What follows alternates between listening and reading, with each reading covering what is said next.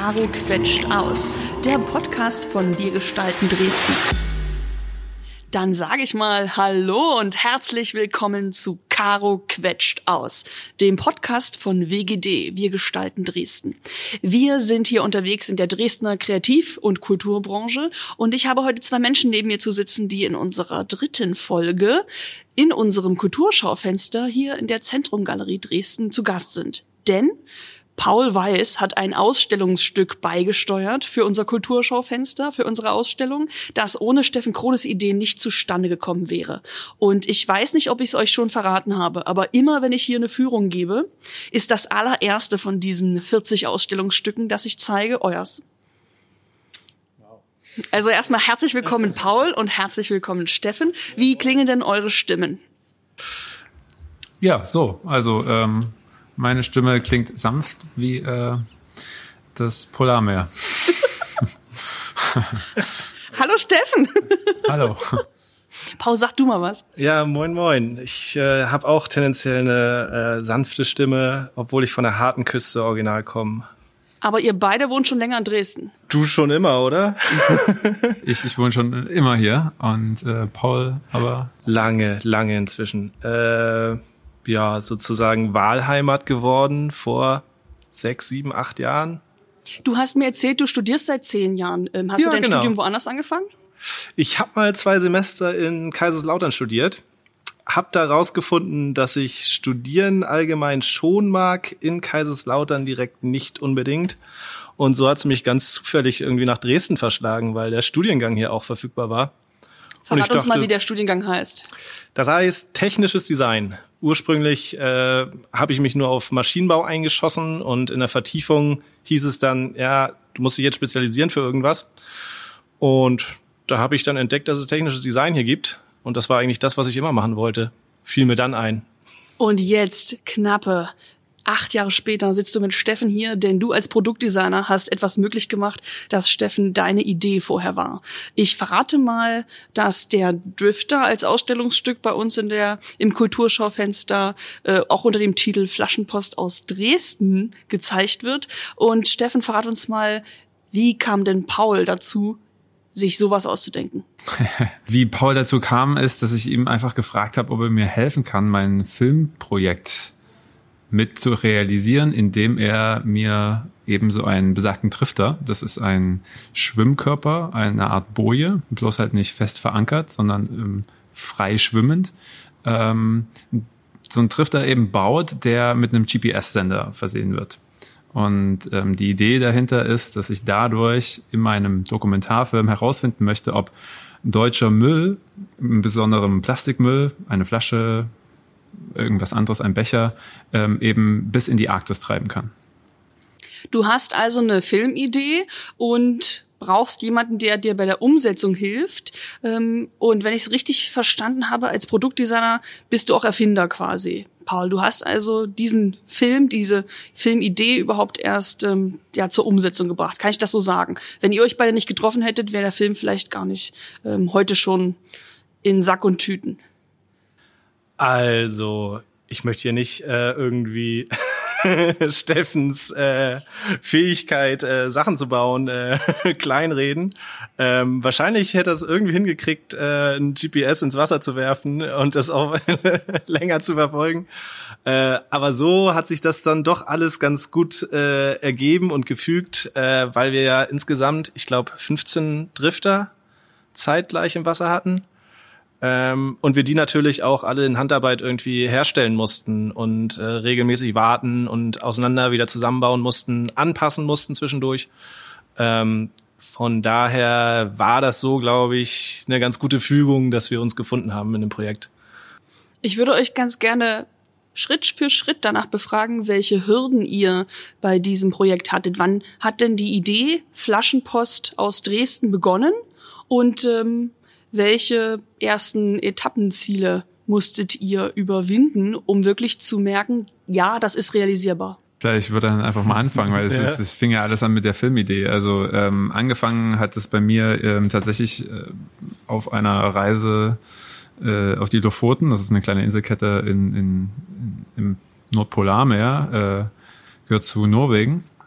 Äh, und da ich äh, Filmemacher bin, der äh, vorher sich auch auf, in der Werbebranche ähm, ähm, tätig war, äh, habe ich da schon vorher einen Local kennengelernt. Dieser Local äh, ist äh, Kajakfahrer, ähm, ursprünglich aus Grönland.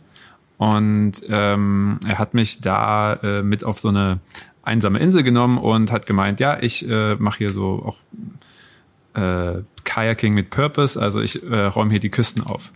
Und das war schon mein erster Klickgedanke zu sagen, okay, was willst du hier aufräumen, weil ist doch hier einfach traumhaft. Äh, hier wohnt keine Menschenseele. Ähm, alles sieht, sieht nach karibischem Wasser aus, dahinter schneebedeckte Berge und äh, Eisschollen. Ähm, was willst du aufräumen? Und dann haben wir halt gesehen, dass da extrem viel Müll liegt. Und ähm, lustigerweise war halt eines dieser Müllobjekte eine deutsche Bierflasche. Damit ist halt der Gedanke entstanden, okay, könnte es tatsächlich sein, dass dieser, dieses Müllobjekt oder generell Müll ähm, von Deutschland bis in die Arktis treibt. Und um das eben herauszufinden, war dann sozusagen der erste Step. Äh, ich brauche eine Flasche, die ich verfolgen kann. Und meine erste Hürde war, dass ich relativ schnell kläglich gescheitert bin, weil ich einfach eine Plastikflasche aufgeschnitten habe, die mit Bauschaum ausgefüllt habe. Das alte iPhone von der Ex-Freundin äh, von einem Freund da reingetan habe äh, und äh, das dann äh, wieder zugeklebt habe und naja, die, hat nicht so gut funktioniert. Außerdem ist das iPhone dann im, im Prinzip nach 24 Stunden leer. Äh, und glücklicherweise hatte ich halt einen Nachbarn, von dem ich wusste, dass er äh, Industriedesigner ist und dass er vielleicht ein bisschen mehr Ahnung hat, wie man das umbauen könnte. Paul, du bist Industriedesigner? Ja, vielleicht können wir mit Sternchen immer noch Student dazufügen. Aber ich fühle mich ein bisschen so schon. Also, genau. Ja, also das war, das war auf jeden Fall de definitiv die erste Hürde. Ähm, und äh, ich glaube, dann war die zweite Hürde äh, eher dann äh, bei Paul, weil ich ihm gesagt habe, ey, mach mal irgendwas. Wie können wir das machen? So. Dann habe ich das dem Paul übergeben. Was hast du Und eigentlich dann gedacht, mein Problem. als er das allererste Mal gesagt hat, ich habe eine richtig gute Idee und ich mache damit auch gerne weiter und jetzt bist du für Schritt zwei zuständig? Mm, Ich würde sagen, gedacht habe ich erstmal gar nicht so viel. Äh, Das Schöne ist oder das Praktische ist, dass ich sehr einfach zu überzeugen bin von neuen Projekten. Zumindest die einfach mal anzufangen und einfach mal irgendwas auszuprobieren. Und ähm, ich hätte gedacht, dass das in zwei, drei, vielleicht vier Wochen erledigt wäre, das Thema, und wir da irgendwie ein bisschen nett an der Elbe rumhängen. äh, dass es dann sich über, ich weiß nicht, anderthalb Jahre oder sowas zieht. Also ähm, den Müll in der Arktis habe ich vor dreieinhalb Jahren gefunden, glaube ich. 2017. Okay, noch länger. Und wann hast du Paul das erste Mal von deiner Idee erzählt? Ein Jahr später, 2018, glaube ich. Ja, Ich bin mir jetzt nicht kommt sicher. hin. Ja, es ist ein bisschen schwer zu rechnen für mich, weil ich immer noch dieses zwei- 2020 existiert in meinem Kopf irgendwie nicht. Als Filmemacher total verständlich. Darüber kommen wir auch noch zu sprechen. Naja, auf jeden Fall, dass es sich so lange zieht, das hätte ich äh, ja am Anfang nicht gedacht. Und ähm, es hat ja auch einige Prototypen gekostet, äh, ja, die wir ins Wasser geworfen haben und letztendlich nicht unversehrt wieder bergen konnten. Ach, verrat mir doch ruhig mal, welche Fehler du da äh, probiert hast zu überwinden. Ähm, Im Grunde ist so ein GPS-Drifter ja nichts Kompliziertes. Es ist wirklich nur dieser GPS-Sender, der auf einem Schwimmkörper montiert ist. Ähm, wir wollten aber, dass das Ganze insgesamt so nachhaltig wie möglich gefertigt ist. Äh, dass wir jetzt nicht unbedingt noch Tonnen an Plastik äh, zusätzlich versenken äh, in Elbe und Nordsee, ähm, sondern große Voraus äh, äh, Herausforderung war einfach, ähm, nachhaltige Materialien zu benutzen und zeitlich, zeitgleich das Ganze irgendwie stabil und auch wasserfest zu bekommen.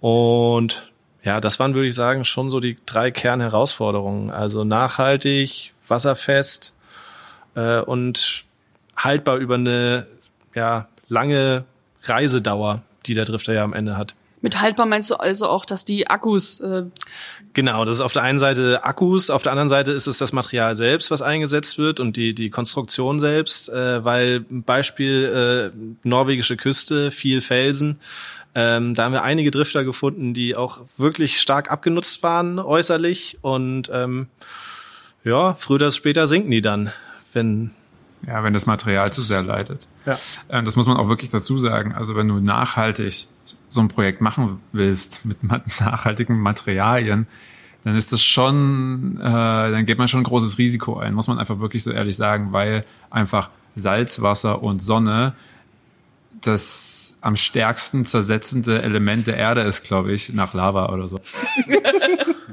Aber äh, es ist wirklich äh, krass, wie schnell das geht. Also die Wellen äh, und alles, was da so, was für Kraft da drauf wirkt. Und wie gesagt, Salzwasser ist so aggressiv mit der UV-Strahlung. Das ist wirklich Wahnsinn. Und ähm, das war dann tatsächlich schon, ja, nachhaltig gedacht sehr schwer. Deswegen ist lustigerweise bei vielen Sachen auch in der Wissenschaft Plastik immer wieder das Material to go, weil es halt am resistentesten ist tatsächlich. Euer Plastik ist natürlich auch wieder recycelt. Ihr sagt schon, alles, was ihr anfasst, äh, sollte am besten einen Nachhaltigkeitsaspekt haben. Äh, ich bin auch gleich gespannt, wie ihr dorthin gereist seid, denn wer einen nachhaltigen Film dreht, würde meiner Erwartung nach äh, nicht mit dem Flugzeug reisen, sondern zum Beispiel mit dem Kajak. Du hast es gerade schon erwähnt. Ähm, Paul, erzähl mal, wie, welche Materialien hast du denn zusammengebaut, und ähm, welche Fortschritte hast du da gemacht? Ich nehme an, deine ersten, zweiten, dritten Entwürfe äh, waren noch nicht so clever wie der jetzige. Und welche Variante oder welche Version hast du denn für Steffens Filmresultat tatsächlich auch auf die Reise geschickt? Mm, also ich erinnere mich zum Beispiel an eine Zwischenversion, einen Zwischenstand, einen Prototypen. Ähm, den haben wir äh, ganz simpel aus einer Brotdose, aus einer Ikea-Brotdose gebaut. Ähm, weil wir dachten, da haben wir eine zuverlässige Dichtung. Äh, weil die, das Dichtigkeitsproblem war wirklich eins der, der schwierigsten zu lösen. Ähm, genau, und diese, diese Brotdose haben wir mit einem äh, Solarpanel ausgestattet, das noch oben drauf war. Und letztendlich, leider, hat zwar die Dichtung der Brotdose gehalten, aber nicht die Dichtung der Kabeldurchführung von der Solarzelle. Sprich, bei dem Versuch, möglichst nachhaltig zu werden äh, und eine Solarzelle einzusetzen, damit wir kleinere Akkus verwenden können, äh, ist wieder das Ganze gescheitert, letztendlich an der Dichtung. Das wäre mal so ein Beispiel für einen Prototypen, für einen Zwischenstand, den wir mal ausprobiert haben. Ähm, letztendlich äh, sind wir von der Brotdose weg und der aktuelle Schwimmer, der besteht aus Korkelementen. Das war vor allem deshalb leicht oder einfach äh, zu realisieren, weil Kork gibt es relativ günstig im Baumarkt als Plattenmaterial. Und äh, das konnten wir mit super einfachen Mitteln einfach auf der Bandsäge ähm, ja, in Form bringen. Ähm, ansonsten haben wir ähm, tatsächlich auch Plastik äh, hier von den Elbwiesen gesammelt und äh, in Kooperation mit der Kunststoffschmiede, äh, mit dem Konglomerat, äh, haben wir das wieder eingeschmolzen und ähm, zu neuen Formen gegossen. Das können wir an der Stelle auch gerne erwähnen, dass es in Dresden im Rosenwerk den Konglomerat e.V. gibt, der offene Werkstätten in 13 verschiedenen Bereichen äh, Beton, Kunststoff, Malerei, eine Materialvermietung, ähm, auch eine CNC-Fräse für jeden offen zugänglich hat, äh, der dort Vereinsmitglied werden möchte. Äh, und äh, ich jetzt meine Frage natürlich, wie bist du an die Kunststoffschmiede herangetreten? Warst du dort vorher schon aktiv oder hast du, um den Drifter auch umsetzen zu können, dort Kontakt aufgenommen? ähm, ja, das ist irgendwie hier in Dresden, habe ich das Gefühl, immer ganz praktisch. Man kennt immer irgendwie jemanden. Und äh, so war das in dem Fall ein Kommilitone, der in der Kunststoffschmiede sehr aktiv ist und äh, über den ich dann da äh, reingekommen bin. Ähm, sind wir einfach mal vorbeigefahren, der hat uns die Geräte alle gezeigt und dann haben wir mal einen Probeguss gemacht und der hat dich dann für deine Ikea-Brotbüchse ausgelacht und sich gefreut, dass du hierher gefunden hast. Genau. Okay. Und dann hast du das mittels Spritzgussverfahren hergestellt? Genau. Erklär mal, wie das funktioniert. Ähm, das funktioniert so, dass man sich erstmal eine Form bauen muss, eine Negativform, in das das Material hineingespritzt wird. Und äh, das Material, das wir ja äh, vorher gesammelt haben, das wird zunächst zerkleinert, äh, geschreddert und dann ja in einem Zylinder mit einem großen Hebel, wo wir selbst mit Manneskraft reingezogen haben, äh, in diesem Zylinder wird's erhitzt und dann in die Form gedrückt. Das ist so ein bisschen wie eine große Spritze mit breiter Kanüle die aber mit so einer Manschette umrundet äh, ist, die wie ein Heizungsrohr ganz warm wird und innen drin dann das Plastikgranulat schmelzt. Sag mal, wie habt ihr das denn äh, sortiert? Ihr habt Müll aus der Elbe gefischt, den abgewaschen und dann geguckt, äh, welche E-Nummern da hinten draufstehen und den dann so sortiert, dass ihr ihn sortenrein schreddern könnt? Das ist wichtig dabei, ähm, dass wir sortenreines äh, Plastik am Ende haben. Ähm damit das letztendlich auch, ja, warum überhaupt? Na, damit das funktioniert. Das weiß ich tatsächlich sogar. Also Plastik. äh, jedes Plastik, äh, vor allem von diesen, äh, ich glaube, weiß gar nicht, wie viele es jetzt sind, sieben, die wir hier äh, vor allem äh, hauptsächlich im Umlauf haben, äh, haben ja alle Plastikarten eine unterschiedliche Eigenschaft und damit aber auch unterschiedliche Schmelz- und Siedepunkte. Das heißt, ähm, äh, wenn du eins nehmen willst, dann musst du halt auch im Prinzip das nehmen, wo das, der Schmelzpunkt klar, wo das gleichmäßig flüssig wird. Mhm. PET zum Beispiel hat einen viel höheren äh, Schmelzpunkt oder ich weiß gar nicht, ob das jetzt das korrekte Wort ist, da wo es flüssig wird, da wo man spritzen kann. Ähm, PP ist niedriger und deswegen ist es tatsächlich besser bei der Kunststoffschmiede, ähm, die zu nehmen, ähm, weil ich glaube, da arbeitet man mit so 180 bis 190 Grad. Mhm. Äh, und um das herauszufinden, ja, also manchmal war es einfach, manchmal halt nicht. Und das, was nicht zuordnungsbar war, das haben wir halt einmal natürlich nicht genommen. Aber wenn halt ein Plastikbecher oder ein Joghurtbecher findbar ist, wo unten ganz eindeutig PP draufsteht, also äh, Polypropylen, ne? Mhm. Äh, genau, dann äh, ähm, dann war das natürlich klar, dass wir jetzt PP nutzen können. So und dann danach haben wir immer geguckt. Äh, ich habe auf jeden Fall noch so eine alte, äh, so ein altes Babyklo gefunden, so eine, so eine Dings, das äh, haben wir irgendwo So ein geschafft. Toilettensitz? Ja, so ein Toilettensitz. Der war auch aus PP und hing ganz weit oben im Baum. Bin ich mir ziemlich sicher, dass der noch von der letzten Flut 2013 da hing.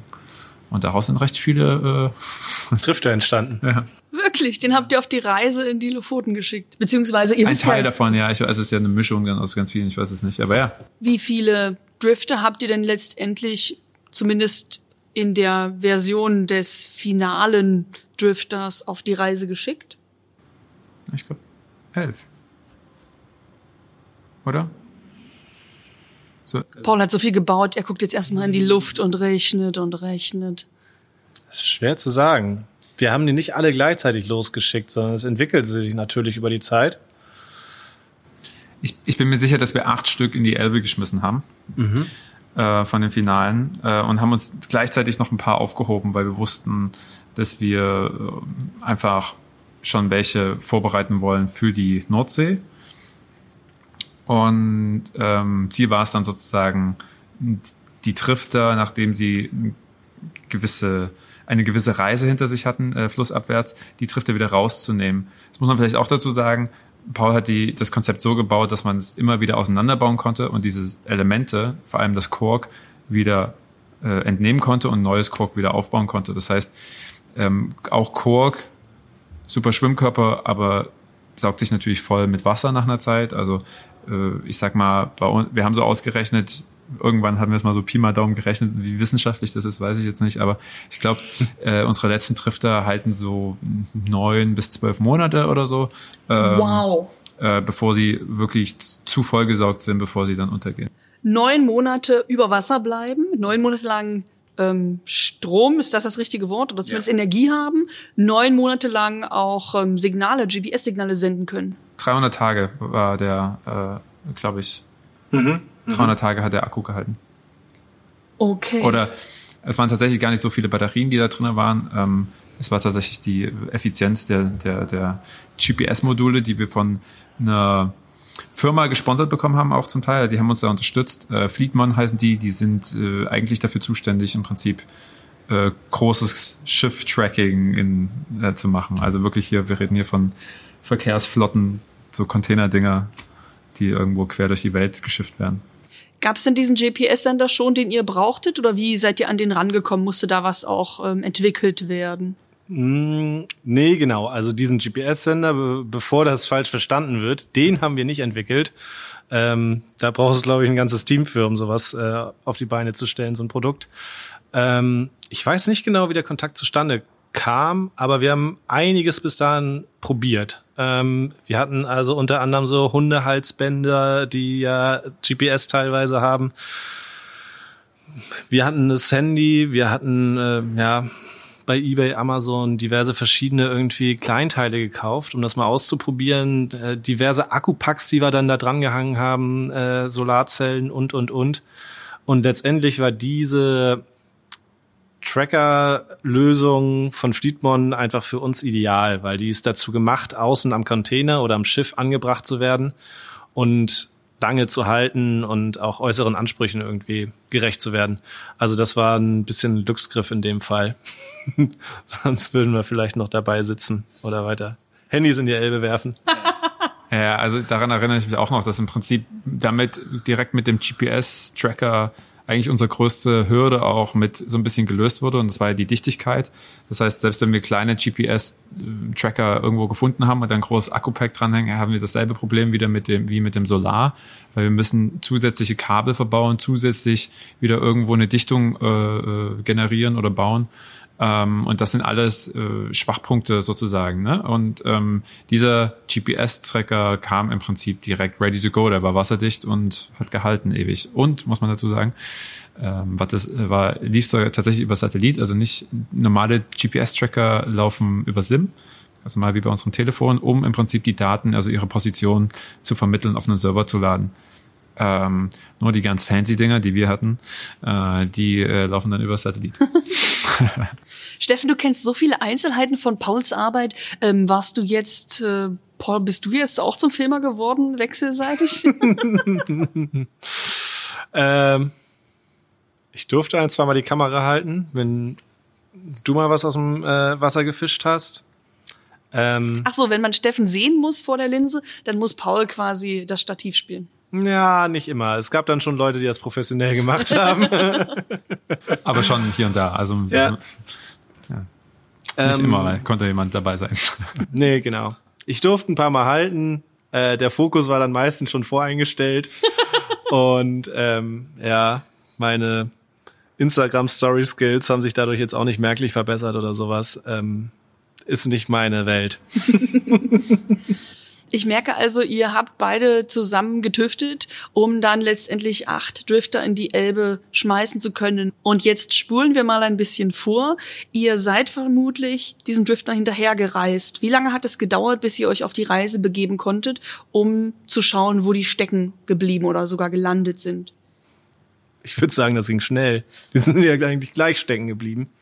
Ähm, beziehungsweise anfangs würde ich sagen, durften wir oft kurze Strecken antreten, um irgendwelche Prototypen wieder aus dem Wasser zu fischen und waren dann froh, als wir das erste Mal irgendwie mal weiter wegfahren konnten, um Drifter einzusammeln. Ähm, es ist so, dass der ganze äh, Weg die Elbe hinab ähm, natürlich überall Hindernisse sind und der am Ufer stecken bleibt und ähm, der jetzt nicht von Dresden nach Hamburg durchschwimmt in ein paar Tagen. Ähm, ich glaube, die längsten Strecken, die die so zurückgebracht, äh, äh, zurückgelegt haben in wenigen Tagen, waren so um die 50 Kilometer vielleicht, bummelig ja. geschätzt. Und also genau. Und was dann aber ganz ja spannend war und ja die spannendste Erkenntnis war eigentlich, dass fast überall, wo wir diese Drifter bergen mussten, äh, wirklich riesige Müllmengen eigentlich vorzufinden waren. Also die Drifter haben auf einmal ein neues Symbol bekommen und zwar sie waren dann nicht nur einfach ähm, zeigen den Weg flussabwärts in die Nordsee, was ja klar ist, wo die Elbe endet, aber sie haben auf einmal halt die Hotspots gefunden sozusagen oder also sie, sie wirkten sie waren wie Hotspot-Finder so und mhm. ähm, ähm, ja, sie haben sich auch wie gesagt eben je nachdem, wo man war, war es mal schlimmer, mal weniger. Also man, das konnte man, aber tendenziell haben wir schon in der Elbe bemerkt, dass es gewisse Punkte gibt, wo zumindest bei gewissen Elbhegeln sich Sachen ansammeln. Mhm. So, und das war aber auch das Spannende, ne? Also, das ist kein lineares System, sondern, also so ein Fluss, sondern das, wie halt auch der Pegel schwankt, so schwankt halt auch im Prinzip die, die das Rantreiben von Plastik oder mhm. das Flussabwärtstreiben von Plastik. Also ähm, eben, es kann halt mal passieren, dass so ein Trifter ähm, 50 Kilometer flussabwärts getrieben ist und dann hing er da für einen Monat, für zwei Monate und dann, manchmal weiß man nicht, was passiert ist, zack, guckt man am nächsten Tag aufs Telefon, guckt, äh, wo, das, wo der Trifter ist und dann war er auf einmal 30 Kilometer weiter. So und ähm, das ist, glaube ich, auch grundsätzlich so die Quintessenz, was man jetzt auch tatsächlich über Plastik so schon mal sagen kann, ist, es braucht einfach sehr, sehr lange, äh, bis es wirklich flussabwärts den ganzen Weg bis in die Nordsee gemacht hat. Ihr seid also manchmal, gerade wenn es in der Nähe von Dresden noch war, hinterhergefahren und habt sie wie eine, wie in einer Murmelbahn nochmal angestupst, damit sie weiter können. Ähm, es gab dann aber spätestens als sie im Ausland waren, auch Situationen, in denen ihr euch gedulden musstet und äh, wochenlang gehofft habt, dass sie von alleine wieder den Weg äh, in die Bahn finden. Und gab es dann so eine Art ähm, ja, Ziel am Ende, wo sich dann alles aufstaut, oder sind die, wenn ihr sie nicht zwischendurch rausfischt, ewig im Umlauf?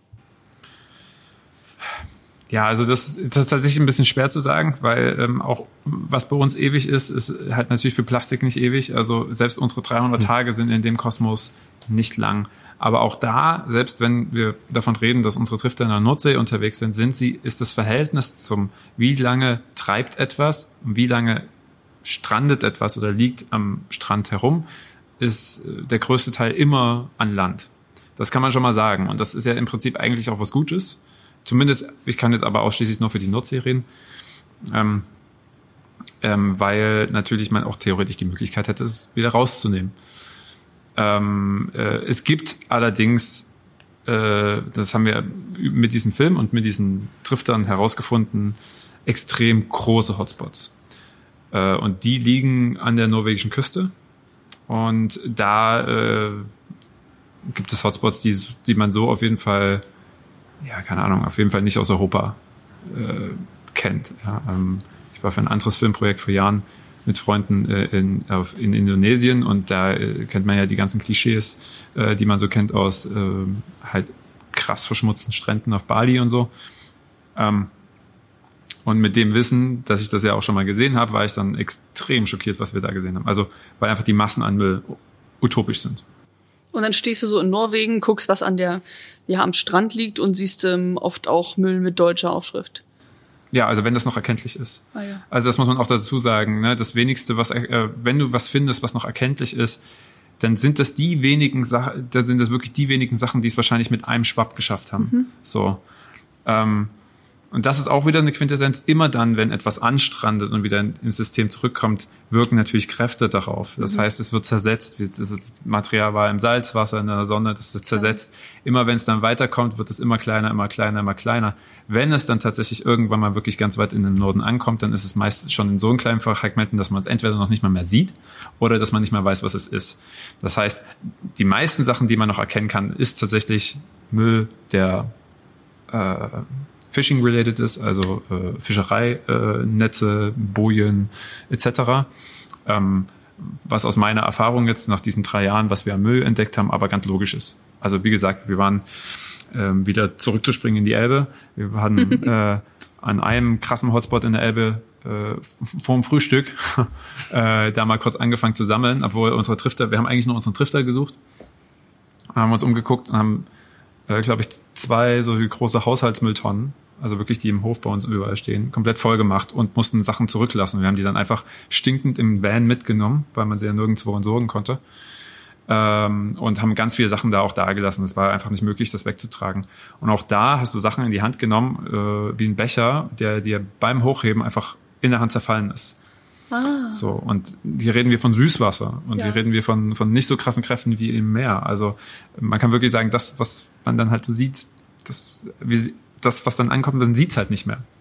Und das sind halt auch wirklich diese Zeitepochen. Also bis es alleine den Fluss runterkommt, können unter Umständen halt wirklich Jahrzehnte vergehen. Und du machst mir auch gerade nochmal bewusst, dass ich Müll zwar am Strand liegen sehe und denke, oh nein, wo kommt das alles her? Es ist so viel. Aber letztendlich sind so viele Kleinstpartikel davon schon längst auf dem Meeresgrund und auch noch in der Zirkulation, äh, dass man hier auch mitunter nur kleine Teile von dem sieht, was eigentlich an Müll im Meer schwimmt. Definitiv. Und ähm, da ist auch das größte Problem in der Geschichte, aber ab dem Moment, wo das so klein wird, ähm, dass man vom ähm, Mikroplastik redet, dann hat man eigentlich keine Chance. Ähm, das ist so eine Sache, die sozusagen auch aus der Wissenschaft mir kommuniziert wurde. Ab dem, da ist, wo sie sich alle einig sind, ist, ab dem Moment, wo Mikroplastik in, im System ist, haben wir als Menschen zumindest noch oder nicht in absehbarer Zukunft äh, irgendwo eine Chance, das jemals wieder aus dem System zu kriegen. Ja. Ich sehe dich gerade an, du guckst mich mit schockierten Augen an. Ähm, ich hoffe, das, was ich gerade fühle, sehen die Leute auch, wenn sie deinen Film sehen. Es ist ein ungutes Gefühl, das kann ich schon mal sagen. Ähm, Paul, ich würde dich gerne fragen, wie deine Zugehörigkeit zur Uni jetzt auch mit in dieses Projekt reinspielt. Ist das Thema oder war das eher so ein Hobby-Dings? Mm, ich würde sagen, angefangen hat das Ganze als Hobby und als kleiner Gefallen, den ich irgendwie Steffen äh, tun wollte und äh, Lust an dem Projekt. Ähm, ich hatte das Glück, dass ich das Ganze in ein Uni-Projekt überführen konnte und äh, mich quasi, als wir fertig waren äh, mit dem ganzen Dreh, mich nochmal intensiv mit dem äh, Drifter und der ganzen Konstruktion auseinandersetzen konnte. Ähm, davor war es so, wir hatten einen Ansatz, wir haben einfach Prototypen gebaut, wir haben drauf losprobiert. Und als es funktioniert hat, war das für uns in Ordnung. Und ähm, ja, wir sind äh, losgestartet. Äh, und jetzt im Nachhinein konnte ich mich nochmal intensiver damit befassen und konnte natürlich irgendwie die ganzen Erkenntnisse, die wir gesammelt haben zwischendurch, äh, konnte ich natürlich einfließen lassen. Das war so wirklich ganz cool. Und habe jetzt eine Studienarbeit daraus geschrieben, äh, eine meiner letzten hoffentlich. Das Diplom naht. Das Diplom naht, steht vor der Tür, genau. Und verrat mir mal, der Drifter selber sendet ja GPS-Signale, die ihr zwischendurch, auch bevor ihr ihn selber bergt, schon ähm, ja in Empfang nehmen könnt. Was passiert mit den Daten? Teilst du die mit anderen Leuten? Werden die ausgewertet in irgendeiner Form? Genau, noch nicht. Aber ähm, im Rahmen dieser Arbeit äh, war es dann zum Beispiel auch meine Aufgabe, sich zu überlegen, wie könnte man denn diese ganzen Erkenntnisse, diese ganzen Daten, die die Drifter sammeln, äh, in ein ganzheitliches Konzept überführen. Also wer könnte davon profitieren? Wer sind überhaupt die Leute, die, die diese Drifter aussetzen? Weil jetzt in unserem Fall ging es natürlich darum, diesen Film zu drehen. Wir haben aber herausgefunden, dass wir als völlige äh, ja, naive Jungs äh, ohne wissenschaftlichen Background in der Lage waren, diese Daten zu generieren und diese Erkenntnisse zu gewinnen. Und ähm, so jetzt in diesem ganzen Gesamtkonzept würde ich auch gerne quasi jedem die Möglichkeit geben, Daten zu generieren, äh, um ja wissenschaftliche Erkenntnisse irgendwie zu stützen, zu evaluieren. Und ähm, es gibt ja es gibt Strömungsmodelle, es gibt Modelle, die versuchen zu berechnen, äh, wo Plastik eines Tages mal landen würde, wird. Äh, kann man sich vorstellen wie, ja, wie ein Wetterbericht. äh, so ähnlich könnte man das auch simulieren für Plastikströme. Und da wären solche Daten, also ähm, zu welchen Wetterereignissen verhalten sich die Drifter, auf welche Art und Weise, ähm, solche Daten könnte man da überführen in Modell und das Modell dadurch verbessern, evaluieren und so hoffentlich irgendwann mal voraussagen, zu welchem Zeitpunkt wird wo ein Plastik-Hotspot entstehen. Das heißt, du möchtest nicht nur die Daten zur Verfügung stellen, die ihr mit euren Driftern herausfindet, also wie lange und wohin ist der Müll aus der Elbe unterwegs, sondern du stellst auch zur Verfügung, dass man deine Baupläne nachmachen kann, um selber Daten zu erheben? Das wäre eine Möglichkeit, ein möglicher Ansatz auf jeden Fall. Äh, bis jetzt war die Idee, das Ganze auf so einem Open Source äh, Grundgedanken aufzubauen, ähm, dass man quasi sagt, ja, die ganzen Pläne sind online, äh, hier und hier bekommt man das Material und dann könnte beispielsweise eine Schulklasse, aber auch jeder, der sich irgendwie fürs Thema interessiert, könnte sich dieses Paket bestellen, selbst zusammenbauen äh, und auf die Reise schicken. Und äh, ja, immer mal nachgucken, wo befindet sich denn jetzt mein Drifter und äh, wie viel potenzielle Hotspots hat er denn jetzt entdeckt und wie viel Daten hat er überhaupt generiert in der Zeit. Das gefällt mir richtig gut, weil du erklärst das so, dass mir plötzlich klar wird, es geht nicht nur darum, Daten zu erheben, sondern auch sich selbst als Forschende, als Entwickelnde zu verstehen und äh, in dem Fall jetzt mit einem Baukastenprinzip, in dem du schon mal alles durchdacht hast, ähm, dass ich so wie einen Glücksmoment haben kann, weil ich daran teilhaben kann, etwas zu entwickeln, ein äh, ja ein Design umzusetzen, dass ich dann selbst auf die Reise schicke, um dann mitzufiebern, ob es drei Tage später stecken bleibt oder 300 Tage später stecken bleibt. Äh, vielleicht mache ich auch eine Klassenfahrt dann dahin, äh, wenn ich merke, es ist in den Lofoten angekommen. also das äh, ist ja eine äh, rundum durchdachte Idee. Das finde ich cool, weil es eben anfing mit der Idee, einen Film zu unterstützen und plötzlich viel mehr daraus entstanden ist als anfangs gedacht. Ne? Ja, und das Lustige ist ja, dass wir uns das jetzt nicht ausgedacht haben, dass es quasi jeder machen könnte, sondern wir haben es am eigenen Leibe erfahren. Äh, wir sind da naiv auf die Sache drauf losgegangen. Ähm, und letztendlich äh, wurden quasi die Sachen, die wir rausgefunden haben, würde ich sagen, von Wissenschaftlern auch bestätigt. Ähm, und äh, ja, die Erkenntnis hat irgendwie dazu geführt, eigentlich kann ja jeder, zumindest im kleinen Rahmen, irgendwie Wissenschaft machen und das vergleichen mit Erkenntnissen, die äh, echte Wissenschaftler machen. Welchen und Wissenschaftlerinnen und Wissenschaftlern habt ihr denn eure Daten schon vorgelegt? Also wer hatte da schon Einblick und äh, wie haben die reagiert? Ich würde sagen, das müsste, müsste Steffen beantworten. Ähm, wir haben mehrere Wissenschaftler, von denen wir, mit denen wir schon von Anfang an zusammenarbeiten, ähm, mit den Daten natürlich dann konfrontiert. Das war unter anderem zwei Wissenschaftler äh, in von ähm, Alfred Wegener Institut, ähm, diesen Forschungszentrum für Polar- und Meeresforschung. Ähm, vielleicht kennen die jetzt auch einige aus so ARD-Dokumentationen, wo die sich äh, mit dieser, mit diesem riesigen Forschung, Forschungsschiff, der Polarstern in der Arktis haben festfrieren lassen. ähm, das ist die Gang. und äh, ähm, von denen sozusagen die Dr. Melanie Bergmann und Dr. Lars Guto. Ähm, genauso aber auch einen der berühmtesten äh, Strömungsforscher und Plastikforscher äh, und Ozeanographen äh, Dr. Erik Vansebel von der Universität Utrecht. Der arbeitet auch zum Beispiel mit äh, dem The Ocean Cleanup zusammen und war eigentlich so einer der ersten, der irgendwo äh, wissenschaftlich solche GPS-Trifter in die Meere geschmissen hat. Ich glaube, was äh, tatsächlich da äh, vielleicht nochmal ergänzend wirklich interessant war, ist, dass diese GPS-Daten eben nur auf den Ozean äh, existiert haben also auf dem offenen Meer und nicht küstennah. Das heißt, alle Modellierungen sind sozusagen dann auf einer gewissen Sache, was passiert auf dem Ozean, was passiert aber küstennah. Das war dann einfach Computer Science. So, aber da ist es halt auch am komplexesten und am schwierigsten. So, ähm, das, deswegen waren halt alle äh, Wissenschaftler, die wir damit konfrontiert haben, natürlich auch ziemlich begeistert. Oder dann so, wow, krass, das ist genau das, was wir schon immer gesagt haben. so, und ähm, also die Interesse war auf jeden Fall da. Und ich glaube, das war auch nochmal ein Punkt, so eine Art Bestätigung für uns zu sagen, hey krass, wir können hier helfen mit so einem Projekt. Äh, äh, und vielleicht kann man das noch weiterführen darüber hinaus. Und vielleicht können nun nicht nur wir helfen, sondern ganz viele andere eben auch. Ich sehe schon in Utrecht bald das Blog-Seminar Drifter von Paul Weiß basteln. das wäre cool, ja.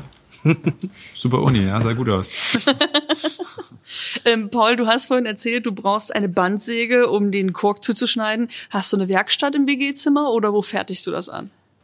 Ähm, quasi, könnte man so sagen. Ähm, Wie soll man das Ganze beschreiben? Äh, meine Wohnsituation ist quasi in einer großen umgebauten Halle und ähm, die Nachbarhalle haben sich dann irgendwann Steffen und seine Kumpels gemietet und so hat dann irgendwann eins zum anderen geführt und wir haben uns angefreundet zwangsläufig und dann auch eine gemeinsame Werkstatt quasi zwischen diese beiden Hallen gebaut und ja, da treiben wir jetzt unser Unwesen. Beziehungsweise ich habe so ein bisschen das Ganze an mich gezogen, dass ich dann ein bisschen die äh, Werkstatt ausstatte und mich um alles kümmere.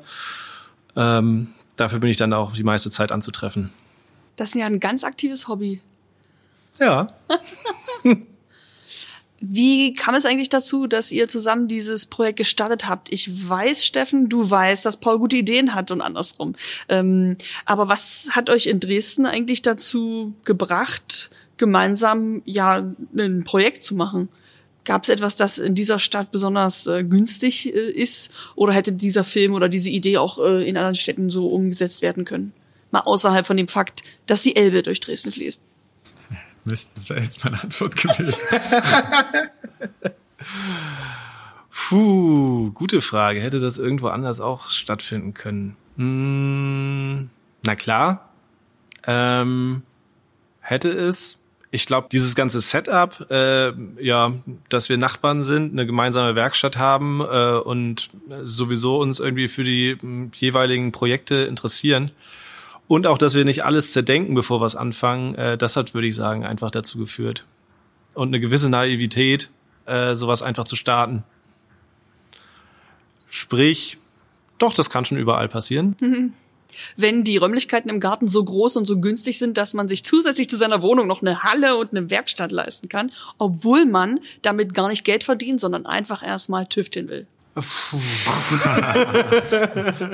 also ich würde jetzt nicht sagen, dass die Mietpreise in der Neustadt günstig sind, aber ähm, ich meine, Paul, ich meine, Paul wohnt ja sozusagen in der Werkstatt. Das ist ja, ich meine, da hat er dafür auch viel gegeben.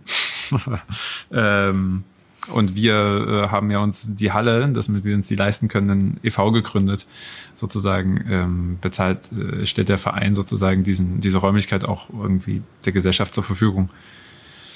Aber ich würde auch sagen, also natürlich hätte das überall passieren können. Ähm, Dresden hat halt in der Hinsicht äh, einen Vorteil geboten, dass im Prinzip die Situation, wie Paul das vorhin auch schon erwähnt hat, man kennt sich halt oder man kennt halt über Ecken halt dann doch jeden.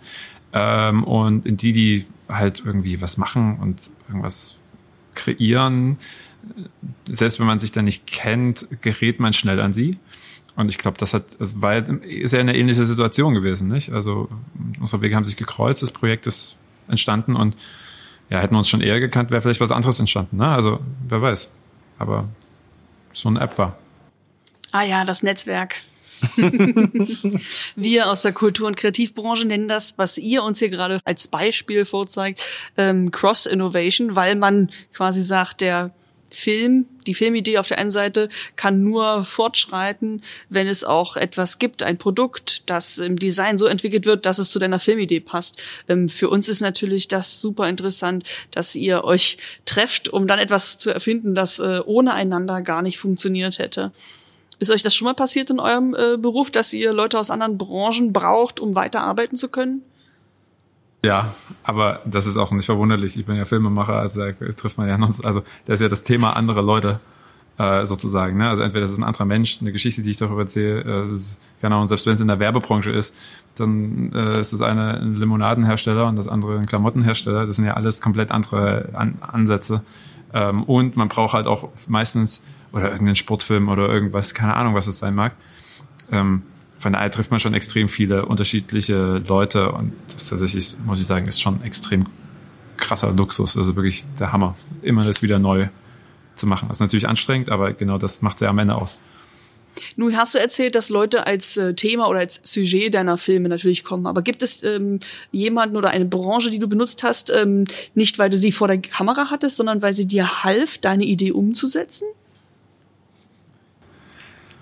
Ja, das ist aber eine gute Frage. Also ähm, ja, aber auch da denke ich schon. Also das, äh, aber auch, ja, es ist, es ist schwer zu sagen. Aber ich sage jetzt mal nur das Stichwort Requisite. Das kann ist jetzt, wenn man das jetzt mal ein bisschen breiter fasst, dann ist das natürlich so. Also wenn man eine Filmidee hat, dann kann man ja, kann Requisite ja alles sein. Es kann ein James Bond Auto sein, was halt fünf Knarren an der Seite haben muss, die rein und rausfahrbar sind.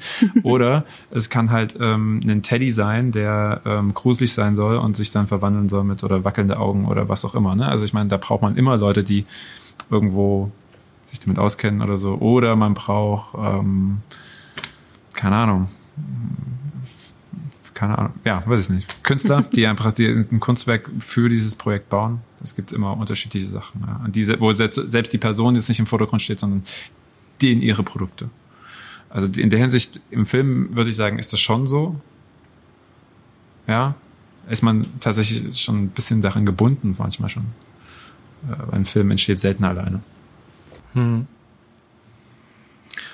Aus Industriedesign-Sicht würde ich auch sagen, man ist es schon gewohnt, ähm, meist interdisziplinär zu arbeiten. Ähm, also ich war jetzt in verschiedenen Startups tätig und äh, da ist es ja immer so, dass man irgendwie mit Elektrotechnikern oder Softwareentwicklern und, und, und äh, zusammenarbeitet. Also ein Industriedesigner allein erfindet noch kein Produkt. Ähm, und was relativ neu war, war für mich jetzt aber quasi mit jemand Kreativen zusammenzuarbeiten. ähm, und quasi äh, dafür einfach eine technische Lösung ja zu entwickeln. Also das muss man ja auch sagen, dieser Drifter, wie wir ihn entwickelt haben, es ist erstmal einfach nur eine Lösung für ein Problem. Das ist aber, macht das noch nicht zu einem Produkt oder äh, irgendwas, was man in großer Masse herstellen oder verwenden könnte, sondern jetzt für diesen einen Zweck war es äh, ja, zweckmäßig. Und jetzt machst du ein Baukastensystem raus, verkaufst es an Schulen und verkaufst dich äh, genau, an Seminare ins Ausland. Genau, und äh, dass man daraus jetzt tatsächlich noch ein Produkt entwickeln könnte, äh, das hat sich ja jetzt im Nachhinein erst ergeben. Und dann, äh, ja, wie gesagt, konnte ich meine Studienarbeit zum Glück darüber, darüber schreiben. Ähm, also ist ganz lustig, wie dieser Spielball so hin und her geworfen wurde. Äh, vom Film zu einer technischen Lösung zu der Erkenntnis, es funktioniert und dann letztendlich, ja, sollen wir nicht mal weitermachen mit dem Projekt? Ähm, Genau, also das ist tatsächlich auch eine extrem große Bereicherung. Das ist tatsächlich vielleicht ein Punkt, den, der jetzt nicht bei jedem Film entsteht oder bei jeder Arbeit, ist, dass daraus dann noch mehr, hoffentlich noch mehr bleibt als nur der Film, den die Leute sich angucken können, sondern dass im Idealfall, wer weiß, wohin das jetzt noch alles führt, äh, Pausidee und ob man das wirklich umgesetzt bekommt. Aber wenn, dann wäre es natürlich krass, wenn man dann sozusagen nicht nur den Film sieht, sondern das auch selber hat, sozusagen, also selbst Teil dieser ganzen Sache werden könnte und damit auch eine gewisse Motivationskette äh, entsteht, äh, dieses Thema anzugehen. Mir fällt gerade noch mal auf, dass du vorhin gesagt hast, Kayaking mit Purpose. Das habe ich so vorher noch nie gehört, aber mir hat die Idee sofort einge leuchtet, dass jemand sagt, ich fahre gerne Kajak, ähm, ich fahre auch gerne zwischen Inselgruppen hin und her, die sonst kaum öffentlichen Nahverkehr haben und dann nehme ich eine große Mülltüte mit und gucke, was ich hinter mir herziehen kann.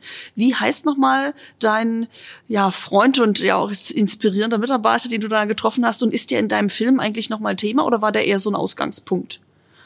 Nee, also ähm, Chris Louis Jensen heißt er und ähm, der Inuit auf dem Kajak und ja, der ist äh, natürlich eine ganz tragende Rolle in dem Film, weil er gibt erst sozusagen diesem Ort mit seiner Persönlichkeit und mit seinen Geschichten, die er auch wirklich darüber erzählen kann, aus dem Kajak, aus seiner Lebenserfahrung von der Region, auch wirklich erst diesen ganzen Wert. Erst durch ihn verstehen wir, was die Arktis bedeutet und wieso das auch uns interessieren sollte, dass unser Müll da landet. Und ähm, ja, also Chris hat das dann halt auch so für sich rausgefunden, dass es für viele ähm, eben gerade auch mm, schockierend ist, wenn man erst den Menschen so sagt, okay, das ist die Natur, die funktioniert, das ist die schöne Seite der Natur. Und dann erst später sozusagen zu diesen Müllstränden, wo man relativ sicher sein kann, dass man was findet, ähm, dann mit denen hingehen kann. Und das ist bei den Leuten wirklich was verändert im Kopf, da man ja eben möchte, dass das, was man vorher gesehen hat, so weiter existiert.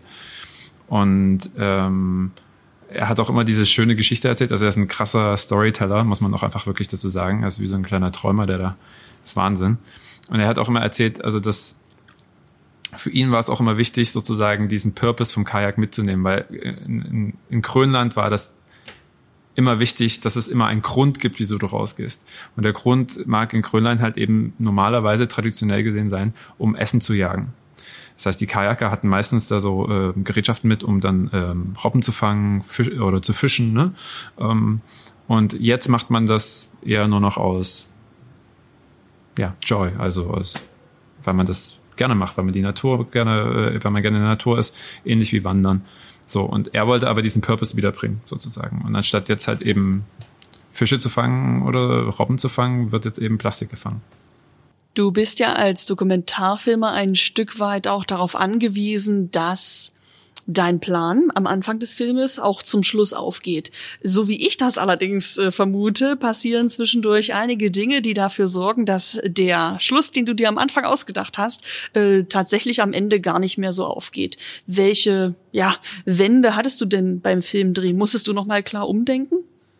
Es waren auf jeden Fall, und die sind immer noch nicht vorbei, aber drei Jahre äh, Minimum an äh, einer riesengroßen Achterbahnfahrt an Emotionen. Also das kann man schon so sagen. Äh, weil na klar, also wie Paul schon meinte, man, man macht so ein Projekt auch nur, wenn man naiv daran geht. So, und dann äh, kann einer sich da hinstellen und das alles besser wissen und das ist ja ganz schön, aber ähm, man macht das halt nur, wenn man nicht weiß, auf was man sich einlässt. Und das ist auch gut, so tatsächlich. Weil wenn ich jetzt wüsste, dass ich drei Jahre später jetzt hier sitze und äh, aber noch bis Dezember noch eine Deadline habe, dann wüsste ich jetzt nicht, dann würde, hätte mich das wahrscheinlich gestresst, dass es so lange dauert, weil ich wusste ja, dass das Problem akut ist. Ich will das, und ich innerlich wusste ich ja durch meine Recherche, dass das irgendwie möglich ist. Ähm, dass es da irgendwie höchstwahrscheinlich mal landen könnte. Das heißt, das war, also, ich sag mal so, ne, man haut seine erste Flasche rein, das war vielleicht noch lustig, dass er nicht weit gekommen ist. Dann, hat man, dann fragt man Paul und die, der, äh, der erste Trifter kommt bis Meißen und äh, geht unter. Und dann so, oh, fuck, was jetzt so, ne? Und dann hast du halt zwei Wochen Zeit sozusagen. Also am Anfang war die naive Idee, ja, wir nehmen den GPS-Sender halt alle zwei Wochen wieder raus, stecken ihn wieder rein. Also laden den, stecken ihn wieder rein und setzen es da wieder aus und gucken, was passiert. Alle zwei Wochen. Aber als wir dann halt gemerkt haben, dass das halt ewig dauert, war das einfach keine Option. Also man geht durch so viele Wege und will dann halt einfach gucken, okay, was, was, was muss es, zum Glück war sozusagen dieser technische Vorwand, glaube ich, dazwischen, dass man das auch wirklich durchgezogen hat. Ne? Es war dann zwischendurch die größere Motivation, den Drifter hm. zum Arbeiten zu bringen, als über dieses eigentliche Filmprojekt nachzudenken, ob das überhaupt funktionieren könnte. So, das war innerlich natürlich irgendwie eine Motivation, aber ich glaube, es war ein guter Vorwand, irgendwo das äh, so vorzuschieben, weil ansonsten hätte man irgendwann öfters gedacht, okay, ich gebe jetzt einfach auf. Keine Ahnung, kann man halt jetzt nicht nachweisen ich äh, mache es halt jetzt ein bisschen unemotionaler und frage die Wissenschaft und die sagt ja. so, ne? Also, aber ähm, wie gesagt, äh, was alles, was die Wissenschaft hat, sind Computersimulierungen. Steffen, du hast vorhin schon erwähnt, das Jahr 2020 ist in deiner Erinnerung einfach durchgestrichen. Ähm, beschreib doch mal in Kürze, wie du als Dokumentarfilmer im ja, ersten Corona-Jahr deine Arbeit fortführen konntest. Also, ich sag mal so, die ersten drei Monate waren super. Und ähm, die liefen auch echt spitze, weil tatsächlich auch, ne, auch zu dieser Hürde, die man im, also im, Film ja niemals sieht. Man, Im Film sieht man den Struggle, den Bedarf, um diesen Film dramaturgisch zu erzählen. Aber damit man das drei Jahre durchziehen kann, braucht man Filmförderung. Das ist eigentlich nochmal genau dieselbe dramaturgischer Struggle für einen persönlich. Aber letztendlich ist es auch trotzdem nichtsdestotrotz die Filmförderung und sämtliche andere Förderer, die das überhaupt erst möglich machen. Also ähm, es ist so ein bisschen Fluch und Segen. Ne? Man will es als Kreativer sozusagen immer das, äh, ja, man muss jetzt drinne sein, man ist jetzt in diesem Gefühl und gleichzeitig ist man diesen, dieser Bürokratie ausgesetzt. Ähm, und wie gesagt, gleichzeitig machen sie ermöglicht. Und Anfang dieses Jahres 2020 haben sie es sozusagen mir möglich gemacht. Also sie, ähm, sie haben gesagt, das, das Konzept finden wir super, ähm, wir unterstützen das. Und ähm, da waren wir natürlich extrem happy. Voll aus dem Häuschen und haben also gesagt, jetzt legen wir los, jetzt geht's, geht's voll am Start. Wir haben da in der Werkstatt halt losgelegt, extra ein Filmteam, zack, alles organisiert. Ähm, haben angefangen, da irgendwie, was weiß ich, elf, zwölf Trifter zu bauen, ähm, was ja extrem lange dauert, über zwei Tage ähm, währenddessen im Hintergrund langsam Corona aus Europa, also schon in Europa war und dann irgendwo aus Italien die krassen Bilder kamen und dann so übergeschwappt dann, dann weiß ich, scheiße, okay, ja, hm, aber hier ist ja noch nichts und so, ne? Und ähm, ich glaube, man das wie so ein, wie so ein wie so ein Schild vor sich gehalten habe, ja, es ist dort, aber nicht hier, wird schon alles gut gehen. Und währenddessen war, ist es dann im Prinzip auch passiert, dass äh, nachdem uns die Bandsäge gerissen ist, auch äh, dann der Anruf kam, dass mein Flug nach Norwegen gecancelt wurde, ähm, weil Norwegen die Grenzen dicht gemacht hat. Mhm. Und dann stand das Projekt erstmal still. So. Und ich glaube, das erste Vierteljahr, bis dann sozusagen der einigermaßen entspannte Sommer dann kam, war das schon wie für jeden, würde ich sagen, eine ziemlich unsichere Zeit. So, und es war zwar schön, es war sehr schön, dass im Prinzip gesellschaftlich da irgendwie noch in der ersten Welle, wenn man sie jetzt noch Welle nennen möchte, in dem ersten Huckel, äh, ein, ein äh, ein gesellschaftlicher Zusammenhalt war, aber dann später mit diesem zweiten Herbst und dem Winter, das war krass und grausam. Man konnte jetzt nicht so viel machen. Es wird, ja, man hing halt in diesem Projekt und es war dann halt echt, ja, kirre. Also es war wie so ein Stillstandsjahr, ne? Ähm, glaube, das einzige Positive ist, dass man im Prinzip so eine schöne philosophische Ebene noch dazu gebracht hat, weil wir die Trifter ja wenigstens äh, noch in Deutschland ausgesetzt haben. So und in der Zeit, wo die ganze Menschheit sozusagen stillstand, kein Flugzeug mehr geflogen ist, sind trotzdem ist trotzdem sozusagen Plastikmüll und diese Trifter über Grenzen hinweg gereist. Also auch da haben sich unsere Auswirkungen ja weiter fortgezogen. So, das ist, glaube ich, das Positivste, was ich aus diesem 2020 Jahr mitnehme. Naja, noch ein positiver Nebeneffekt wäre, dass äh, eigentlich dadurch alle äh, Deadlines außer Kraft gesetzt wurden. Das ja, stimmt. war bei mir in der Uni auch ganz angenehm. Also das sind so, ich meine, äh, ja, also wie gesagt, das wirklich aus dieser, aus der rein, rein äh, persönlichen Sicht ist das sozusagen, war das schon einfach ein echt extrem anstrengendes Jahr. So. Ähm, aber immer mit diesem Gedanken, dass diese Trifte ja weiterreisen, hat man sozusagen auch diese Motivation gehabt. Aber es hat ja natürlich total kirre gemacht, ja. Also man konnte ja nicht, man konnte nicht irgendwo hin, man hat immer auf diese verdammte App geguckt und hat gewartet, weil unsere Trifte haben alle vier Stunden ein Signal gesetzt, wenn diese verdammten vier Stunden um sind, damit ich wieder ein neues Signal habe und sehe, wo sind sie jetzt? Welche App habt ihr dafür benutzt? Von Fleetmon, also von dieser GPS-Provider, eine interne sozusagen, die das ist nichts, was man öffentlich zugänglich hat. Allerdings hatten wir eine Website, wo jeder das ein, einsehen konnte, wo die Trifter sind. Wir haben das sozusagen gekoppelt mit der Firma auf unserer Website, aber ja, wie gesagt, das war, das war mein neues Instagram, ne? das ist ja eine phänomenale Unterstützung, dass ihr die GPS-Tracker und auch die Software dazu von einer Firma mit gesponsert bekommen habt. Äh, erzähl mal, mit wem arbeitest du noch zusammen, um diesen Film zu realisieren? Wer unterstützt euch noch? Also äh, produziert wird der Film von Ravierfilm ähm, und ähm, da natürlich sämtliche Mitarbeiter und Mitarbeiterinnen, ähm, genauso ähm, aber wie irgendwie selbstständige Leute, der Kameramann aus Leipzig, ähm, Axel Rote, ähm, Sebastian Linder ähm, war mit dabei, äh, Pat Schwarz, ähm, viele Menschen, die uns irgendwie da äh, auf dem Filmteam-Ebene sozusagen unterstützen konnten. Ähm, unter anderem waren dann, sind dann aber immer mehr ins Team gekommen, unter anderem halt äh, Paul Weiß, ne? äh, äh, dann ging es aber sozusagen flussabwärts immer weiter. Äh, hinzugekommen sind dann ähm, aufgrund der Pandemie äh, Helfer und Helferinnen wie zum Beispiel die Oakleans. Das ist, äh, das ist so ein äh, Geschwister-Trio, äh, die Oaklean gegründet haben. Das ist eine gemeinnützige GmbH in Hamburg und die räumen halt auf. Und die haben uns sozusagen dann äh, ja, extern sozusagen geholfen, notfalls die Trifter wieder einzusammeln und wieder auszusetzen und auch mal nach denen gucken zu gehen und ähm, währenddessen wir sozusagen festhingen. Ähm, darüber hinaus war die Deutsche Meeresstiftung mit der Aldebaran ähm, eine Elbtour gemacht und hat uns dann unterstützt, die Trifter weiter äh, in der Elbe auszusetzen, beziehungsweise in der Elbmündung auch wirklich, also in der Nordsee. Ähm, die HTW Dresden war mit der, äh, an Bord von der ähm, von der Aldebaran, also von der Deutschen Meeresstiftung, ähm, Chris auf den Lofoten. Und es ging dann so weit, dass natürlich die Wissenschaft mit dabei war, Alfred Wegener Institut, Universität von Utrecht und äh, äh, dann letztendlich äh, auch noch eine andere Station in Norwegen, äh, die Maus- und Feldstation, die nichts anderes machen, als die norwegischen Küsten da aufzuräumen. Ähm, also das Team oder die, die, die Mitwirkenden sind sozusagen immer größer geworden und ähm, sozusagen äh, dann flussabwärts ist das Netzwerk auch gewachsen sozusagen daran. Steffen, du hast ja auf verschiedene Weise Unterstützung für dein Projekt bekommen. Im Vorfeld habt ihr eine Crowdfunding-Kampagne gestartet. Was war denn das Ergebnis und wie hat euch das bei der weiteren Filmproduktion geholfen? Also ja, für den Film war im Prinzip das Crowdfunding sozusagen wirklich der Startschuss, weil damit konnten wir Geld generieren, äh, was wir wirklich komplett eins zu eins in die Trifter setzen konnten. Also alle Trifter, die man sieht, sind eigentlich, ich würde sagen, zu fast 100 Prozent mhm. äh, wirklich aus diesem Crowdfunding entstanden. Also und da muss man wirklich sagen, wenn man so idealistisch motiviert war, wie wir am Anfang, ist es einfach ich hätte das auch irgendwie durchgezogen. So und ähm, das war wirklich das Dankbarste, was man sein kann, dass die Leute das unterstützt haben.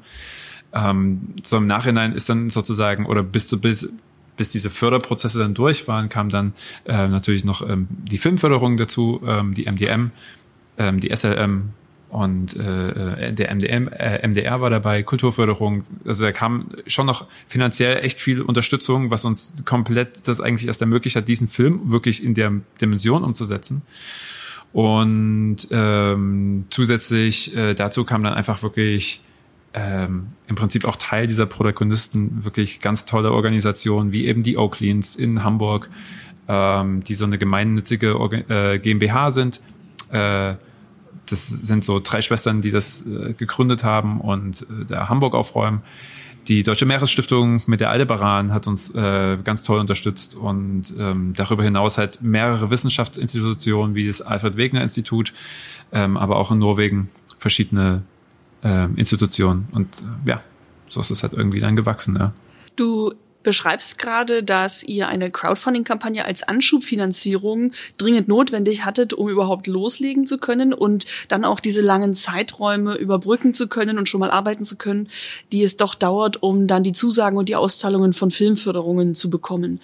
Über welche Plattform habt ihr eure Crowdfunding-Kampagne gestartet? Natürlich als Dresdner über Startnext.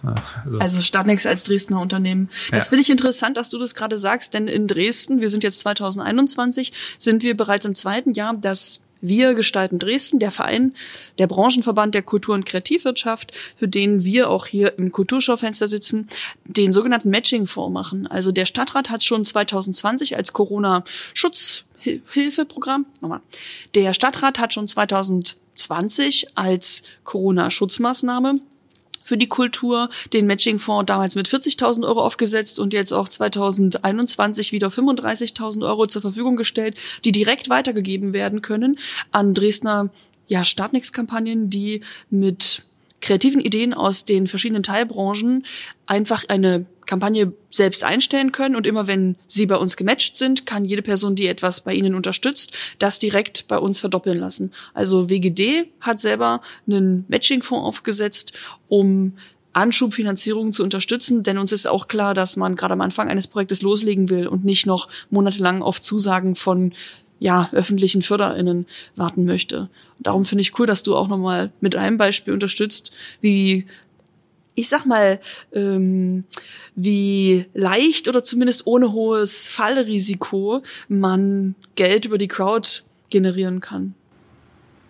Ja, definitiv. Und da sind wir auch bis heute auf jeden Fall extrem dankbar.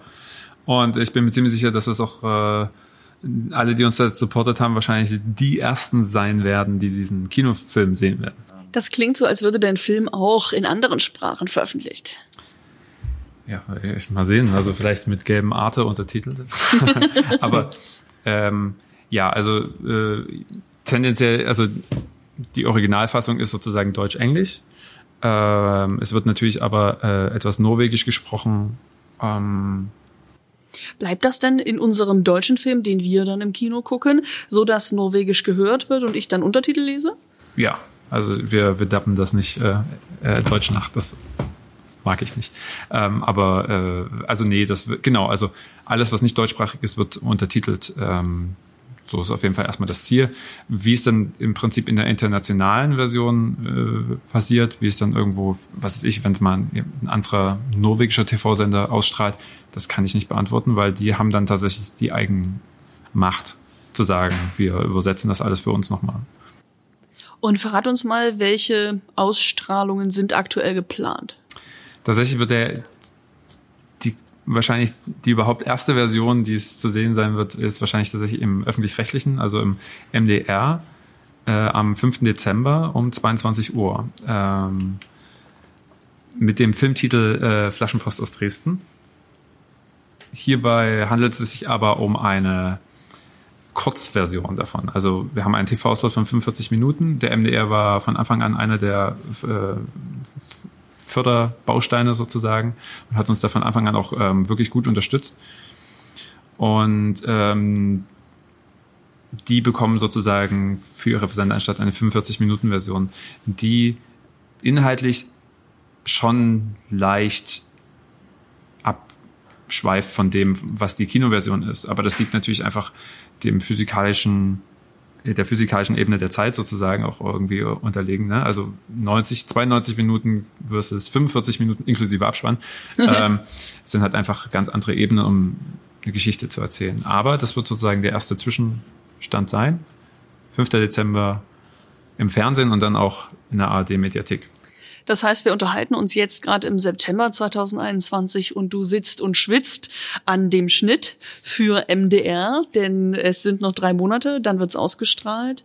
Und jetzt erzähl mal, 2022 kommt's in die Kinos. Darfst du uns verraten, unter welchem Titel? Oh, das ist ein ganz heikles Thema. Äh, pass auf. Ich mache euch einen Vorschlag. also der Film, der 2022 in die Kinos kommt, wird wahrscheinlich The North Drift heißen. Und äh, wer entscheidet eigentlich, wie so ein Titel heißt? Ähm, natürlich ein Großteil ich. Also ich habe schon von dem Machtkuchen die größte Macht, was ja auch mein Film ist sozusagen. Aber natürlich gibt es eine Produktionsfirma, die dahinter steht. Es gibt eine Kinodistribution und eine internationale Sales. Und die haben natürlich alle äh, wenigstens ein Kommentarrecht zu sagen, ah, wieso, das klingt uns noch nicht edgy genug oder was auch immer, was da jetzt kommen könnte. Ne? Also ähm, da gibt's schon Diskussionen und tatsächlich ist also für mich schon immer, ehrlich gesagt, ähm, so ein Titel, was eines der sensibelsten Sachen, weil die natürlich ausschlaggebend ist, wie was verrät der Film und was verrät er nicht, was lässt er offen. Ist es ein Filmtitel, der die Leute triggert? Würde ich mir das selber angucken? Ähm, mhm. Was beinhaltet das? Und in so kurzen Worten und äh, da habe ich auch meistens einen großen Anspruch, dass Filmtitel in meiner Interpretation immer gerne kurz sein dürfen und nicht irgendwie über noch einen Titel und dann Untertitel oder sowas. Ich habe tatsächlich vorher noch nie gehört, dass ein Kinofilm vorher in den öffentlichen rechtlichen ausschnittweise oder auch in einer Kürze, aber in der ähnlichen Narration zu sehen war. Ist das unüblich? Ja, aber immer üblicher. Geschuldet ist das auch wieder Corona. Also einfach, weil hier Timelines nicht einfach nicht haltbar waren. So. Und ähm, äh, sozusagen ist jetzt im Prinzip die Kinofassung ja schon fertig, aber ich sage jetzt mal, die Reihe der Veröffentlichung in der Kinoversion ist halt einfach ein bisschen länger, weil man geht als erstes auf die Festivals, versucht natürlich die A-Festivals mitzunehmen. Und wenn es auf ein oder zwei A-Festivals gelaufen ist, dann kommen dann die kleinen Festivals. Das heißt, alleine ab dem Moment, wo der Film fertig ist, kommt die Bewerbungsphase, dann wird er in dem ersten Festival ausgestrahlt und dort startet Minimum ein halbes Jahr Festivalsaison, bevor er dann erst in die Kinos kommt. Das heißt, dein Film soll 2022 in die Kinos kommen und ist jetzt hoffentlich schon auf Festival-Bewerbungstour. Fängt jetzt an, genau. Aufregend. Äh, verrat mir mal, zu wie vielen Festivals schickst du denn deinen Film und ähm, wo möchtest du ihn am liebsten eigentlich platzieren?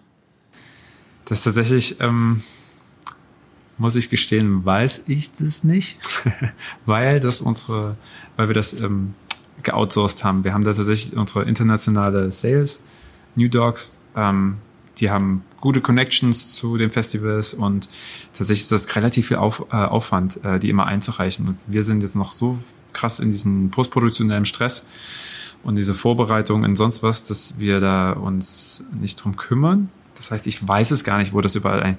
Aber ich meine, namhafte Dokumentarfilm, äh, Filmfestivals sind natürlich Doc Leipzig, die ITFA in Amsterdam, ähm, äh, in Kopenhagen, äh, was gibt's da noch? Äh, Dogfield, nee, Dog, äh, irgendwas mit Dog. Das sieht man mal meine Unwissenheit. ähm, also, ähm, da gibt's so einige äh, von diesen A-Festivals. Ich meine, äh, was da letztendlich genommen wird, äh, weiß ich jetzt nicht. Ja. Und das ist natürlich eine super spannende Frage, weil das ist natürlich auch dadurch, dass mein erster Film ist, ist, ist ein bisschen eklig. Weil äh, man ja natürlich irgendwo zumindest das Gefühl hat, man ist ja noch ein bisschen zerbrechlicher als vielleicht andere, die ein bisschen gesetzter sind wenn es jetzt irgendwo abgelehnt wird, ob man dann so dran zerstört. Ich glaube, das ist nicht, aber das, äh, das ist halt einfach ein bisschen anstrengender sozusagen. Ne? Man weiß ja nicht, was das bedeutet. Man, ja. Das stimmt schon. Ich kann mir gut vorstellen, dass wenn dein Film dann wirklich in die Kinos kommt, du ja mindestens vier Jahre damit ähm, geschwitzt und geblutet hast und äh, sich dann auch die Frage stellt, wirst du normal als Dokumentarfilmer, der wieder mit sehr langem Atem und viel Naivität startet, äh, ja in Erscheinung treten oder hast du dann wieder doch Lust auf Kurz- und Schmerzlos-Projekte? Ja, das ist eine gute Frage. Also ich glaube, äh, die Energie ist dann noch nicht erloschen. Also ich kann mir schon vorstellen, dass ich längere Filme weiterverfolge, definitiv. Mhm. Allerdings, was ich jetzt definitiv daraus gelernt habe, ist so, dass so ein Langfilm nicht einfach die vor die Füße, also dass man sich jetzt nicht hinsetzt und sagt, ha, ich schreibe jetzt einen Langfilm, sondern vor allem im Dokumentarfilmbereich, das sind so Sachen, die müssen dir manchmal sicherlich auch ein bisschen so mit Eigeninitiative durch Recherche und durch sonst was für Treffen oder so natürlich auch muss man da nachhelfen, aber ansonsten fallen die dir ja so ein bisschen vor die Füße. Weil du kannst ja, dadurch, dass es ein Dokumentarfilm immer den Anspruch hat, real zu sein, logischerweise, äh, äh, ein Stück weit, wenigstens die Story, ähm, kannst du halt einfach, dass die nicht einfach runterskripten und dann dir die Charakter suchen, sondern es funktioniert immer andersrum. Ja? Also wer ist der Mensch oder wo ist die Geschichte und ist die Geschichte so krass, dass man daraus 90 Minuten was ja. stricken kann. Und ähm, das heißt, es ist eher eine Frage der Zeit, wann mir das nächste vor die Füße fallen könnte. Ich drücke dir heftig die Daumen, dass äh, einige Festivals, gerne auch die A-Festivals, sich über Flaschenpost in Dresden, mal gucken, wie es dann heißen wird, freuen. Denn ich finde es gut, dass du dich mit langem Atem auf Reisen begibst und Geschichten erzählst, die vielleicht in Dresden starten, aber auf jeden Fall äh, von dir in die Welt verfolgt werden. Ich habe noch ein paar Fragen an Paul. Ähm, auch wenn wir jetzt mit dir schon über 2022 gesprochen haben. Äh, Paul, dein Studium möchte ja bald abgeschlossen sein und dann kannst du dich auch Industriedesigner nennen. Verrat mir doch mal mit, äh, jetzt hast du mit Kork und mit ja, geschreddertem und spritzgegossenem Plastik hier gearbeitet. Mit welchen Werkstoffen möchtest du denn ja in naher Zukunft mal in Kontakt kommen und was kannst du dir gut vorstellen? Woran möchtest du weiter arbeiten? Uh, ähm, da, dem würde ich erstmal gar keine Grenzen setzen. Ich finde es allgemein irgendwie spannend, äh, mit neuen Materialien zu arbeiten. Ähm, die letzte Anschaffung war ein Schweißgerät und eine große Bandsäge, womit ich jetzt äh, einen Haufen Stahl bei mir oder bei uns in der Werkstatt äh, zersäge. Äh, zum Unmut aller, weil natürlich die Späne und äh, ganze Kram überall irgendwie rumliegt. Ähm, nee, generell würde ich sagen, würde ich dem keine Grenzen setzen. Macht natürlich tierisch Spaß, äh, generell mit nachhaltigen Materialien zu arbeiten. Ähm, Gerade jetzt äh, aus den Erkenntnissen hier aus dem Projekt ähm, letztendlich muss man natürlich auch immer betrachten, wie nachhaltig sind denn die ganzen Materialien, äh, wenn man den gesamten Lebenszyklus betrachtet. Und da haben wir jetzt zum Beispiel in dem Projekt rausgefunden, Plastik ist gar nicht so schlecht, wenn man es denn richtig wieder recycelt und äh, den Lebenszyklus möglichst äh, lange lang ähm, ansetzt. Ja, ähm, deshalb würde ich sagen, äh, habe ich da keine äh, Favoriten, sondern bin da offen für, für alles Mögliche. Ich versuche mich möglichst breit in allem auszutoben, was möglich ist. Kunststoff als Werkstoff der Zukunft ist ja eine coole Idee. Hast du ein paar Hinweise, wie Plastik sich in den nächsten Jahren nutzbar machen kann? Also ich würde sagen, Plastik als Werkstoff der Zukunft, das war mal eine klasse Idee. ähm, was sich daraus ergeben hat, ist ja quasi ein äh, riesen Massenkonsum. Ähm, Plastik ist nach wie vor ein exzellenter, äh, äh, ein exzellentes Material für alles Mögliche. Es hat äh, super gute Eigenschaften, was die Zähigkeit, die Verformbarkeit angeht, was diverse verschiedene physikalische Beanspruchungen angeht. Ähm, was, glaube ich, wichtig ist, ist einfach, dass wir lernen, äh, dieses Material anders zu würdigen, anders einzusetzen und nicht als ein Verbrauchsmaterial anzusehen. Ähm, ja, bestes Beispiel Verpackung. Ich meine, Einweg äh, Besteck, Einweg Strohhalme wurden ja jetzt schon verboten. Ähm, aber das ist natürlich nur ein ganz, ganz kleiner Teil.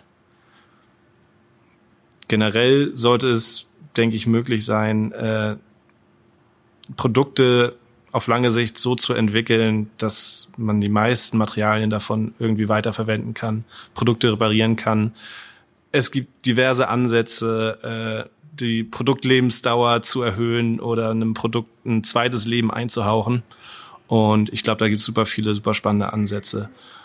Was aber, glaube ich, wichtig ist, ist, dass man, weil das Problem so akut ist, was wir ja jetzt auch gerade gelernt haben im Film, ähm, dass man das auf diversen verschiedenen Ebenen angeht.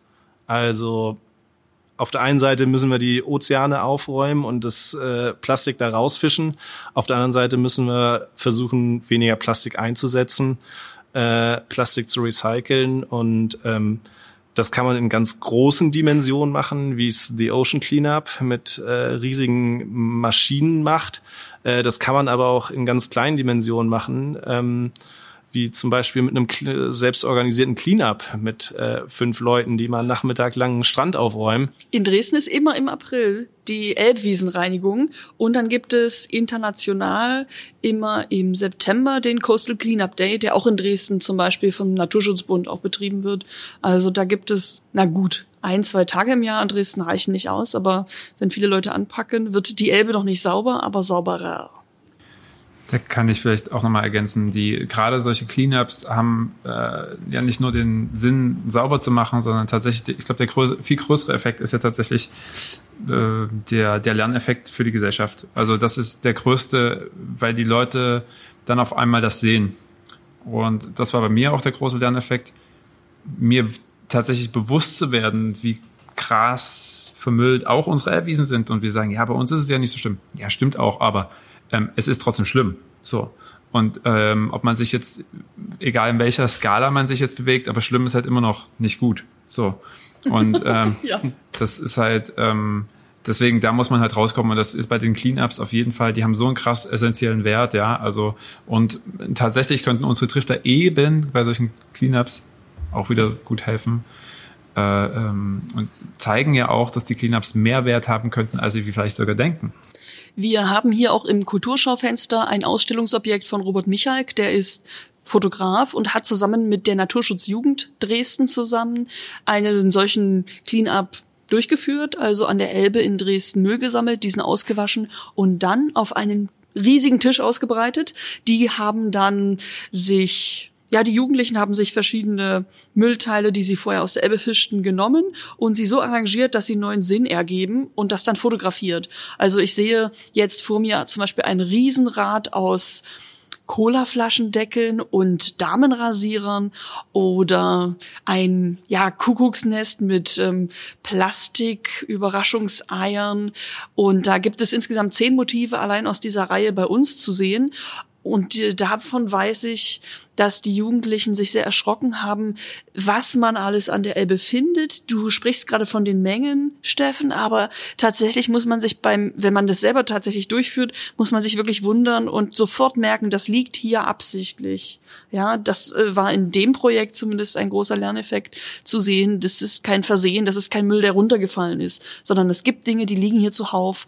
Ähm, und wenn es nicht gerade ein Kinder ähm, Toilettensitz äh, noch von der letzten Flut ist, dann hängen dort manchmal Dinge am Baum, die jemand fahrlässig oder absichtlich einfach li hat liegen lassen. Und ähm, das macht vielleicht vor der eigenen Haustür mehr Schmerzen als, na gut, im Urlaub würde ich nicht unbedingt sagen, aber man findet es doch auch auf Reisen und gleichzeitig zu Hause.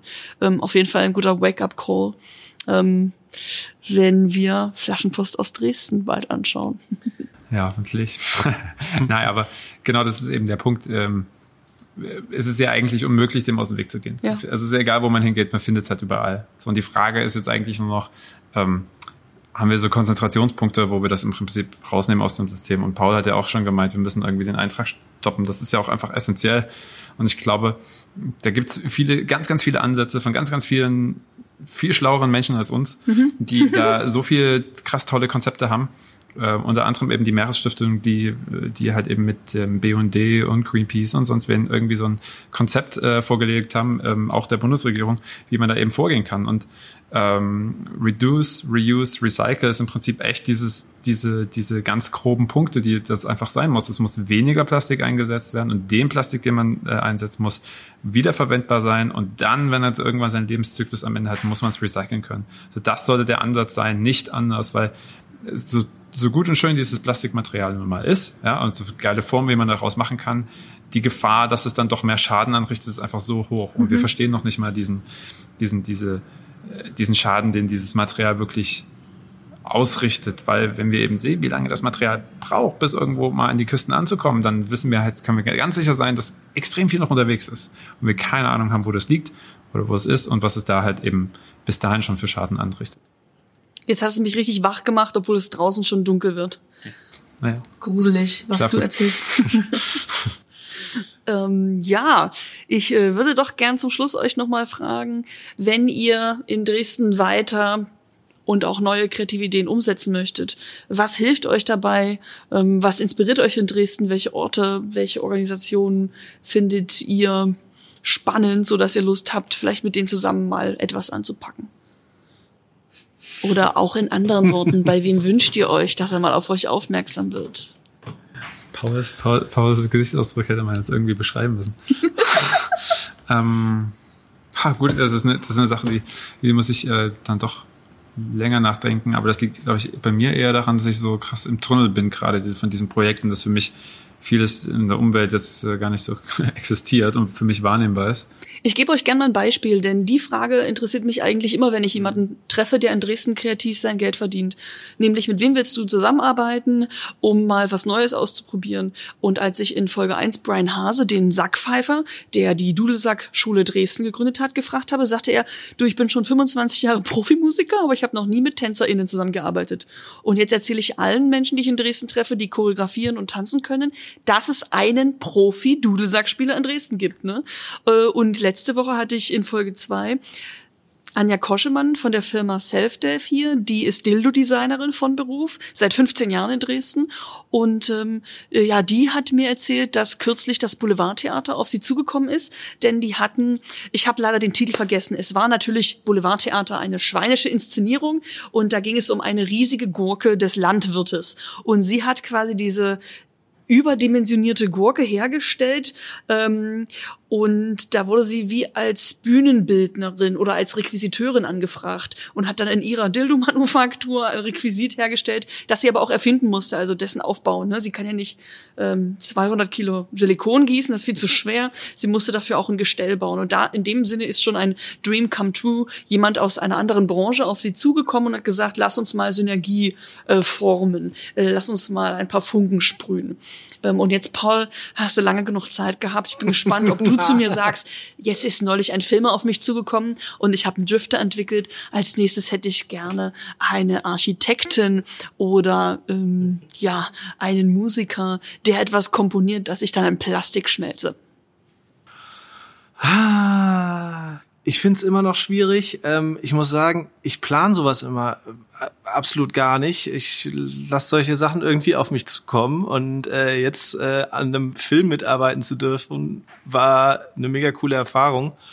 Ähm, ich glaube, ich lasse mich da einfach weiter überraschen. Ich habe generell Bock, weiter irgendwie mit kreativen Leuten zusammenzuarbeiten. Ähm, wobei man natürlich auch immer sehen muss, hier ja genauso. Wie wird das Ganze finanziert? Also das konnte, dieses ganze Projekt konnte jetzt auch nur durch die Förderung letztendlich realisiert werden. Die Filmförderung. Genau. Und da ist es natürlich für mich viel, viel einfacher, sich äh, in Richtung Industrie ähm, zu bewegen, als in Richtung äh, Kreativität. Das ist ein super Punkt. Du sitzt als Produktdesigner vor mir und sagst, ich würde gerne von Kulturförderung auch mal bezahlt werden, aber wo kommt die her? Und da hast du natürlich recht. Eine Industrie kommt auf dich zu und hat einen Auftrag. Die Kulturförderung, da käme dann jemand auf dich zu und sagt, du, ich habe ein Konzept, lass uns mal brainstormen, dann schreiben wir das nieder, dann reichen wir das hier und da und dort ein und mal schauen wir das dann, wer dem stattgibt und welche Positionen ich in diesem Förderantrag dann für dich als Entwickler mit benutzen kann. Steffen nickt heftig genau, neben drei mir. Stunden, äh, drei Jahre später sitzt man hier. das sind also ganz andere Vorgänge. Ähm, dann würde ich auf diese Weise auf jeden Fall schon mal in deine Richtung gucken und sagen, ähm, bleib offen dafür, dass nicht nur die Industrie an deine Werkstatttüren klopfen kann, auch wenn die Kultur manchmal dreieinhalb Jahre dauert, bis sie endlich ins Kino kommt. Ähm, und ich bin sehr dankbar, dass ihr heute habt hinter eure Kulissen blicken lassen. Und ich habe richtig Lust, jetzt auf die Vorspultaste zu drücken und schon am 5. Dezember 2021 um 22 Uhr im MDR einzuschalten. Denn Flaschenpost aus Dresden, 45 Minuten inklusive Abspann, läuft dann endlich im Fernsehen und 2022 auch im Kino. Vielen Dank, dass ihr heute da wart. Es hat mich sehr gefreut. Danke dir. Gerne. Caro quetscht aus. Der Podcast von Wir gestalten Dresden.